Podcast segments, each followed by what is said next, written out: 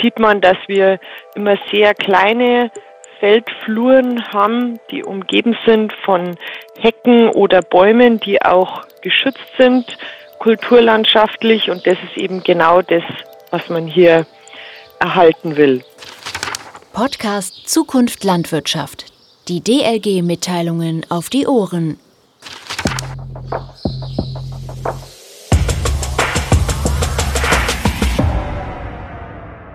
Dive.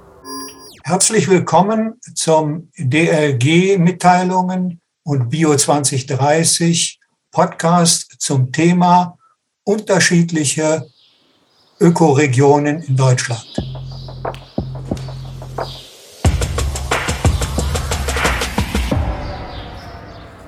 Wir haben hier vier Gäste oder eigentlich nur drei. Bernd, Bernd Wiese aus Weser-Ems, Stefan Palme aus der Uckermark und Steffi, Stefanie Stiller von der Ökomodellregion Miesbacher Oberland.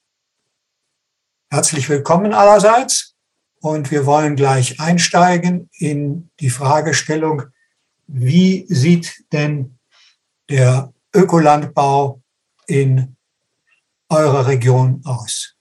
Und der erste, den wir dazu bitten, ist Bernd. Ja, hallo. Ja, wie sieht der Ökolandbau bei uns in der Region aus? Ähm, Im Grunde ist der fast immer gekoppelt an Geflügelhaltung, oftmals Legehennenhaltung ähm, es gibt auch äh, Geflügelmastbetriebe mit Puten und ähm, Hähnchen. Ähm, ja, und der Bioanteil ist dann dementsprechend immer für die Futterversorgung der Tiere. Wird meistens zu örtlichen Futtermühlen geliefert. Äh, Getreide und Mais und äh, ja, Ackerbohnen. Ähm, das ist eigentlich hier der klassische Ökobetrieb. Und äh, ja, also die Flächen werden dann eben halt benötigt, um ähm, ja für die Zertifizierung, also für äh, viele müssen ja machen ja auch Verbandsware und und müssen dann eben halt dementsprechend Kooperationspartner oder selber Fläche haben und anbauen. Und ähm, es gibt auch einzelne Betriebe, die äh, sich auf Gemüsebau spezialisiert haben.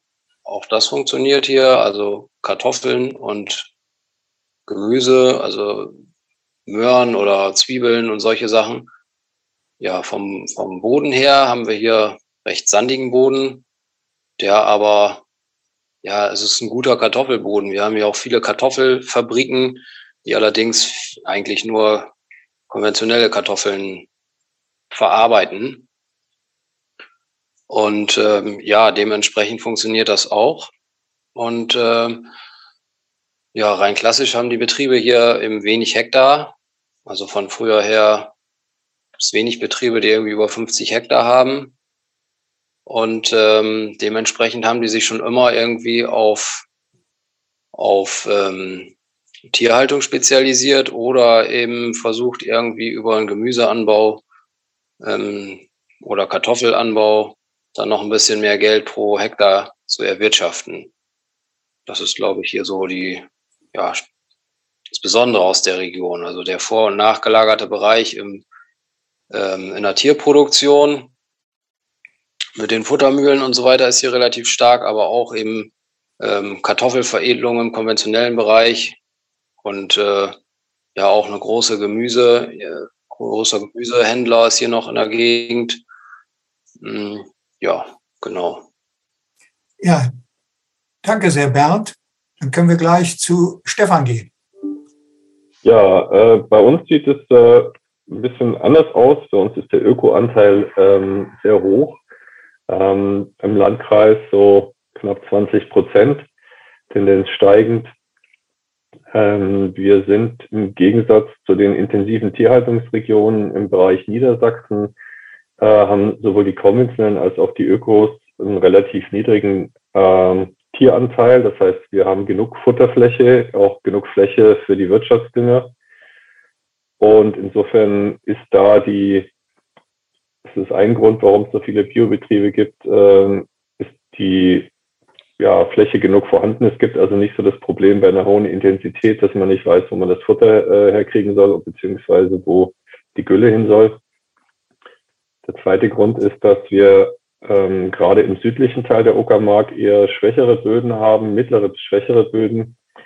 Außerdem sind wir ein Trockenstandort mit einem ariden Klima und nur 500 Millimeter Niederschlag. Ähm, und auf diesen sehr heterogen wechselnden Böden lohnt es äh, in Verbindung mit den geringen Niederschlägen häufig nicht, eine hohe Intensität im konventionellen Ackerbau zu fahren. In den nördlichen Standorten der Uckermark, da gehen die Böden teilweise über 50 hinaus, da sieht es doch immer anders aus. Da kriegt man eben im Prinzip für einen höheren, höheren Dünge- und Pflanzenschutzmitteleinsatz doch äh, Erträge, die also auch teilweise an die 100 Dezitonnen rangehen können. Äh, bei uns im südlicheren Teil äh, schafft man das nicht und dann lohnt sich das eigentlich eher in den Bereich Ökoanbau zu gehen in Verbindung mit der Flächenprämie. Hat noch einigermaßen moderate Erträge. Bei uns liegen diese zwischen äh, 30 bis 45 Dezitonnen beim Getreide. Und äh, ja, wir haben also bei uns jetzt speziell im Biosphärenreservat Schorfheide-Korin, das ist also im südlichen Teil der Uckermark, äh, hängen mittlerweile über ein Dutzend Biobetriebe direkt aneinander und haben da eine zusammenhängende Öko-Ackerbauregion ähm, mit, ich glaube, mittlerweile 15.000 Hektar, die da zusammen äh, gehen. Und das ist, äh, hat natürlich auch viele Vorteile und Synergien auch in der Zusammenarbeit.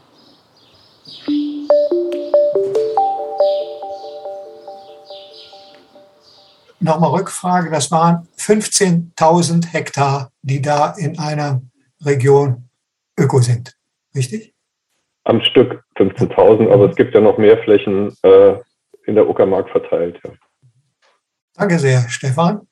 Dann kommen wir zu Gustav, der aus Schleswig-Holstein vom eigenen Betrieb oder allgemein über Schleswig-Holstein spricht. Ja, vielleicht zu mir. Ich bewirtschafte einen ungefähr 100 Hektar großen Biogetreidebaubetrieb und Getreidebau ist im östlichen Hügelland von Schleswig-Holstein eigentlich auch die prägende Geschichte. Wir haben aber einen vergleichsweise geringen Bioanteil von drei, vier Prozent in dieser Region. Mein Landkreis hat ein bisschen mehr, aber gerade Ostholstein, der ja überregional bekannt ist, liegt bei 3,3 Prozent Bio. Das ist ein bisschen so erklärt wie bei Stefan die guten Böden. Stefan. Das ist, äh, du hast gesagt, die über 50 äh, Bodenpunkte, da wird konventionell relativ äh, gut geerntet.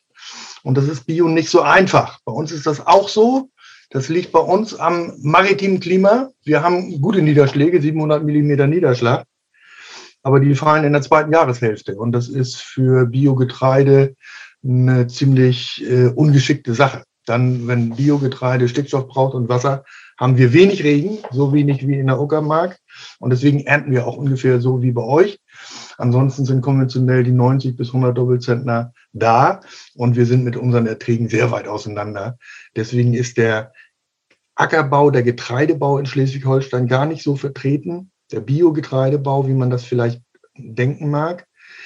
Äh, wir sind keine Bio-Kornkammer, sondern eher eine Bio-Milchkammer, Fleischtopf und Kohlscheune. Das sind die Produkte, die bei uns eher gehen. Ich schließe das ab, meinen Beitrag. Schleswig-Holstein hat Bio einen Anteil von über 50 Prozent Dauergrünland und konventionell ist das deutlich weniger. Das heißt, äh, Bio ist bei uns eher tiergeprägt oder auch Gemüse. Weniger Getreide. Danke, Gustav. Und damit kommen wir zu Steffi. Ja, hallo. Ich ähm, mache einen kleinen Beitrag zum Landkreis Miesbach, ähm, wo ich hier als Ökomodellregionsmanagerin auch zuständig bin. Das sind 17 Gemeinden. Wir haben ähm, bei uns im Moment einen Anteil von ähm, knapp 34 Prozent Bio.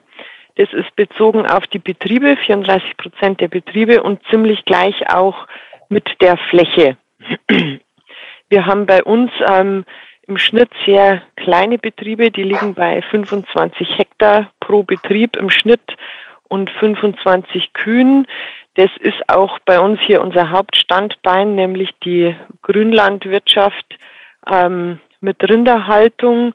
Wir haben um die 96 Prozent der Flächen werden ähm, im Grünland bewirtschaftet und nur ganz wenig Ackerbau im Norden vom Landkreis, dann rauf Richtung Autobahn. Bei uns ist ähm, die Biolandwirtschaft auch nach wie vor steigend und ähm, bei der Rinderhaltung, wie man sich schon denken kann, natürlich hauptsächlich im Milchbereich, wenn wir hier nicht im Ackerbaugebiet sind. Das heißt, wir haben sehr viel Milch überhaupt im Landkreis, sehr viel Biomilch und exportieren die auch, haben auch ähm, Milchprodukte in Bioqualität ähm, über die großen Molkereien, teilweise aber auch über kleine ähm, Hofverarbeitungsbetriebe was bei uns jetzt immer mehr kommt, ist ähm, die Bio-Weidemast.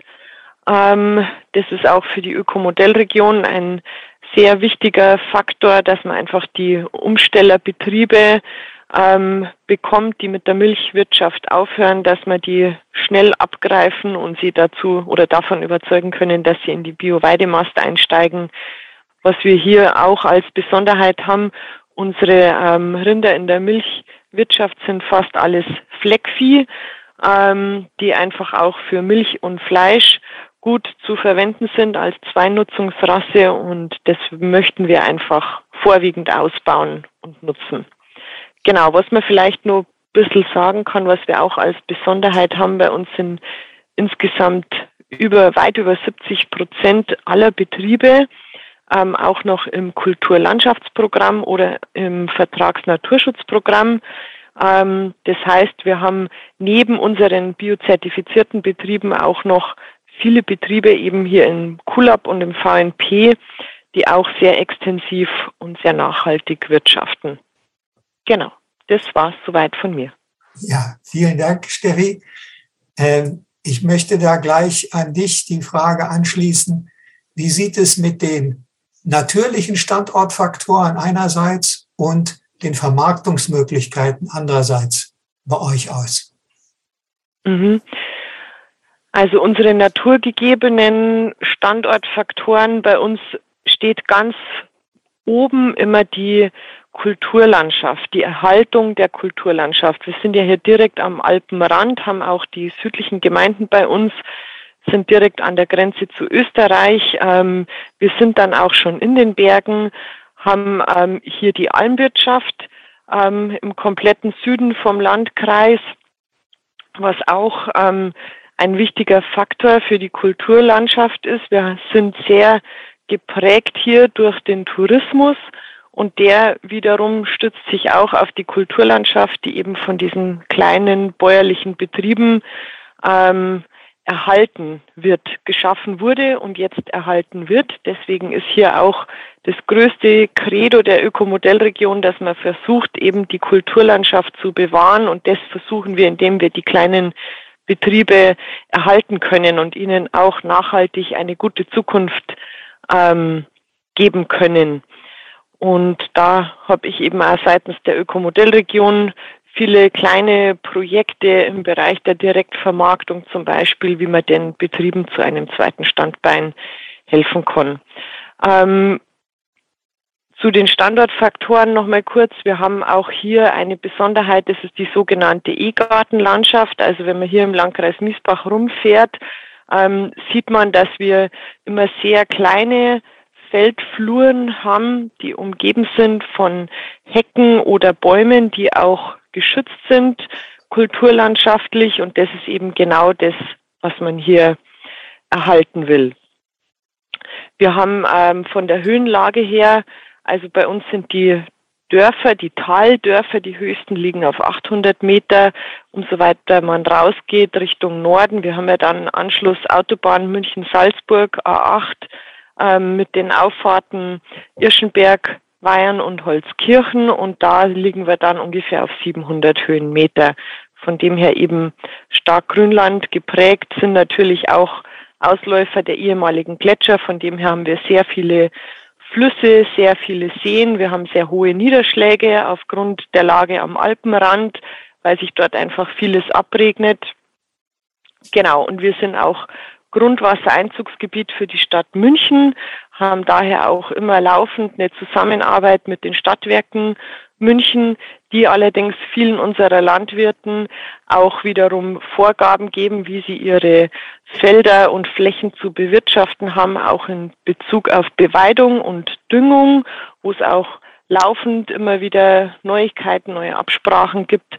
Man muss auch dazu sagen, dieser hohe Bioanteil von ähm, ja, über 350 Betrieben ähm, sind circa die Hälfte davon Vertragsbauern der Stadtwerke München. Das heißt, die liegen direkt in diesem Grundwassereinzugsgebiet der Stadt München und bekommen auch noch eine zusätzliche Förderung von den Stadtwerken, damit sie eben ihre Flächen ökologisch bewirtschaften. Genau. Ja, vielen Dank, Steffi.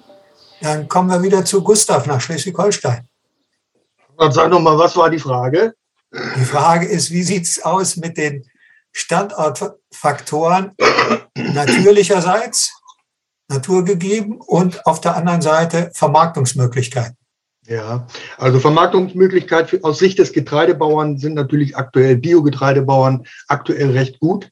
Äh, unsere Problematik, ich habe das vorhin angesprochen, aus Sicht des Ackerbauern ist, dass wir ungefähr nur 40 Prozent der konventionellen Erträge erwirtschaften. Das liegt daran, äh, bei Steffi in der Region äh, fallen im Mai, im Juni, im Juli pro Monat, ich sage mal 120, 130 Millimeter Regen und dazu ist es warm. Da brummt es biologisch sehr gut. Und bei der Höhe der Niederschläge ist dann auch Dauergrünland angesagt. Bei uns ist es im Mai und Juni äh, trocken und kalt. Das ist unser Problem. Das wird äh, im konventionellen Bereich äh, gut überbrückt durch Mineraldüngung, aber da ist die Produktivität nicht da. Das heißt, wir haben im Biogetreidebau einfach nur die 40 Prozent ungefähr. Und da muss dann jeder gucken, äh, wo, wo ist meine Chance oder wie, wie kriege ich eine Chance? Also Biogetreidebau Schleswig-Holstein, sage ich mal aus dem Stand, milde Böden und eine Vernetzung mit einer Tierhaltung. Dann läuft das recht gut auf den schweren wechselhaften Böden ohne Tierhaltung, äh, da macht man wahrscheinlich konventionell weiter. Die anderen Produkte, äh, Milch, da wo die Molkerei ist und, und äh, Neukunden annimmt, läuft es ganz gut, haben wir Umstellungszahlen. Am besten geht es, wenn wir eine Kombination aus Ackerbau und Grünland plus Milch haben. Das geht am besten. Äh, die Betriebe stehen sich gut, die produzieren dann 3.000, 4.000 Liter Milch pro Hektar LF insgesamt, haben noch schöne Getreideerträge dazu. Das läuft sehr gut. Und ansonsten haben wir den Kohl in Dithmarschen. Äh, das läuft Bio auch gut und da sind auch, ich sag mal, Bioflächenanteile 8, 9 Prozent im Landkreis. Äh, einfach deswegen, weil da der regionale Verarbeiter ist und der Kohl in Dithmarschen einfach gut wächst ob bio oder konventionell, dem kommen die Herbst- bzw. Sommerniederschläge sehr zugute. Das war es von mir. Danke, Gustav. Stefan, wie sieht es bei euch ja. aus? Ja, bei uns ist es ähm, etwas äh, entspannter, was sozusagen den Druck auf, den, äh, auf die Ertragssituation betrifft, wie es jetzt Gustav geschildert hat. Also bei uns liegen so im Bereich der südlichen Uckermark bei unseren Böden, so im Bereich 30, 40 Bodenpunkte, äh, liegen die Erträge etwa auf 50 bis 60 Prozent der konventionellen Erträge. Und ähm, es hat sich eigentlich dort eben auch eine Vorzüglichkeit des äh, Ökoackerbaus ergeben. Äh, bei uns ist auch nicht so der Druck so stark wie in anderen Regionen äh, aufgrund der noch relativ moderaten Pachtpreise. Die liegen so etwa so im Bereich zwischen 200 und 300, na, sagen wir mal lieber 300 bis 400 Euro mittlerweile. Aber da ist der Druck auch noch nicht so groß, dass man jetzt anfangen muss, äh, irgendwo in irgendwelche Sonderkulturen einzusteigen oder jetzt äh, eine hohe Intensität zu fahren. Ähm, das hat eigentlich so bei uns dazu geführt, dass sich die Betriebe äh, vor allem in den 90er und Nuller Jahren halt hauptsächlich auf den Getreidebau fokussiert haben. Also bei unserem Betrieb zum Beispiel auch. Wir sind ein vielloser Betrieb mit äh, 1100 Hektar ähm, und haben dann aber mit der Zeit doch gemerkt, dass äh, die, ähm, ja, die, die großen Preisschwankungen im Getreidebereich und auch die, ja, auch teilweise der Importdruck doch uns zu schaffen gemacht haben und sowohl bei uns als auch bei den Nachbarn hat man dann halt angefangen, sich mehrere Standbeine anzu, schaffen. Also bei uns ist es der Heil- und Gewürzkräuteranbau oder auch andere Kulturen, die so ein bisschen kniffliger sind, ähm, wie beispielsweise der Ölein oder die weiße Lupine ähm, und äh, der Ackersenf und verschiedene Saaten. Äh, son, äh, also wir bauen Fenchel, Kümmel, Koriander an und solche Sachen. Also da manche Betriebe sind dann auch ähm, in, die, in die Tierhaltung eingestiegen. Ähm, vor allem im Hühnerbereich äh, hat sich einiges getan, sowohl mobile Stelle als auch äh, stationäre Stelle. Also da ist äh, einiges an Bewegung. Und äh, in, früher haben wir hauptsächlich in die alten Bundesländer vermarktet. Da gab es eben auch noch keine Vermarktungsstrukturen ähm, im Osten oder relativ wenig. Und das hat sich jetzt mittlerweile doch deutlich verschoben. Also äh, der große Biomarkt in Berlin hat jetzt doch dazu geführt, dass äh, fast alle äh, schwerpunktmäßig in den Bereich liefern sind Mühlen entstanden, Fleischverarbeitungsbetriebe. Es gibt mittlerweile, ich glaube, vier Molkereien alleine, Biomolkereien allein in Brandenburg. Und äh, ja, es wird also doch immer weiter sich diversifizieren und auch die Wertschöpfung im Bioanbau wächst zunehmend und das ist, denke ich, auch erfreulich. Also wir sind jetzt nicht mehr die reinen Rohstofflieferanten, die einfach nur irgendwie im Westen abgekippt haben und auch zum, verständlicherweise auch nicht immer zur Freude der Kollegen und Kollegen aus dem Westen. Genau. Danke, Stefan. Damit kommen wir zu Bernd. Ja, unsere Standortprobleme oder Faktoren äh, ist im Grunde die zu hohe Pacht, äh, die eigentlich immer über 1000 Euro pro Hektar bei uns liegt.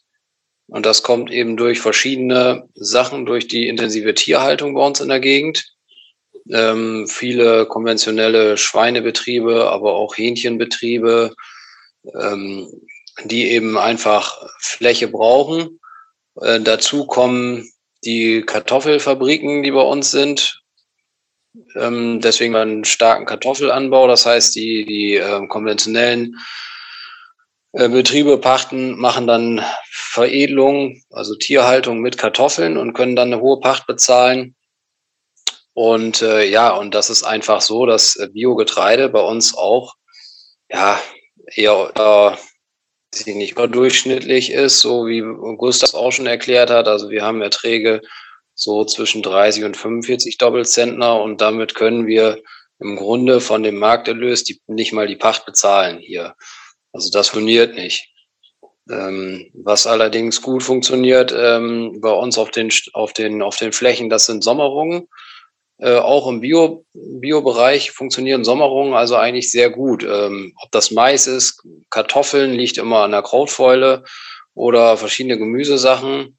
Äh, das wächst ähm, gut auch im Ökobereich bei uns. Und ähm, ja, wenn man hier als, als Ökobetrieb irgendwie überstehen will, dann muss man ja sich was einfallen lassen. Muss man irgendwie eine Veredelung über die Veredelung irgendwie das Geld wieder reinbekommen, was die Pacht kostet. Also sprich Gemüse oder, oder eben Tierhaltung.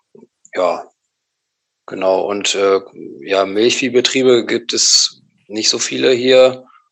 Auch konventionell sind es nicht viele Milchviehbetriebe, weil nicht, also relativ wenig Dauergrünland da ist und die eigentlich alle so in den 1960er Jahren schon die meisten die Kühe abgeschafft haben und haben irgendwie auf Schweine oder Geflügel gesetzt. Ja. Ja, danke Bernd. Und damit haben wir die erste Runde hier oder die ersten beiden Runden unserer ersten Podcast äh, fertig. Jetzt machen wir eine kleine Pause und kommen dann wieder und werden uns über die Zukunft unterhalten. Vielen Dank, bis gleich. Gleich. Deep Dive. Auf den Punkt.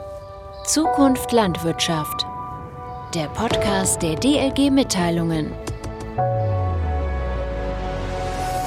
Alle Podcasts der DLG Mitteilungen auf die Ohren finden Sie bei iTunes, Spotify, Google, Deezer und Co. Und wenn Sie mehr erfahren wollen, klicken Sie sich ins aktuelle Heft der DLG Mitteilungen www.dlg-mitteilungen.de. Bis zum nächsten Mal.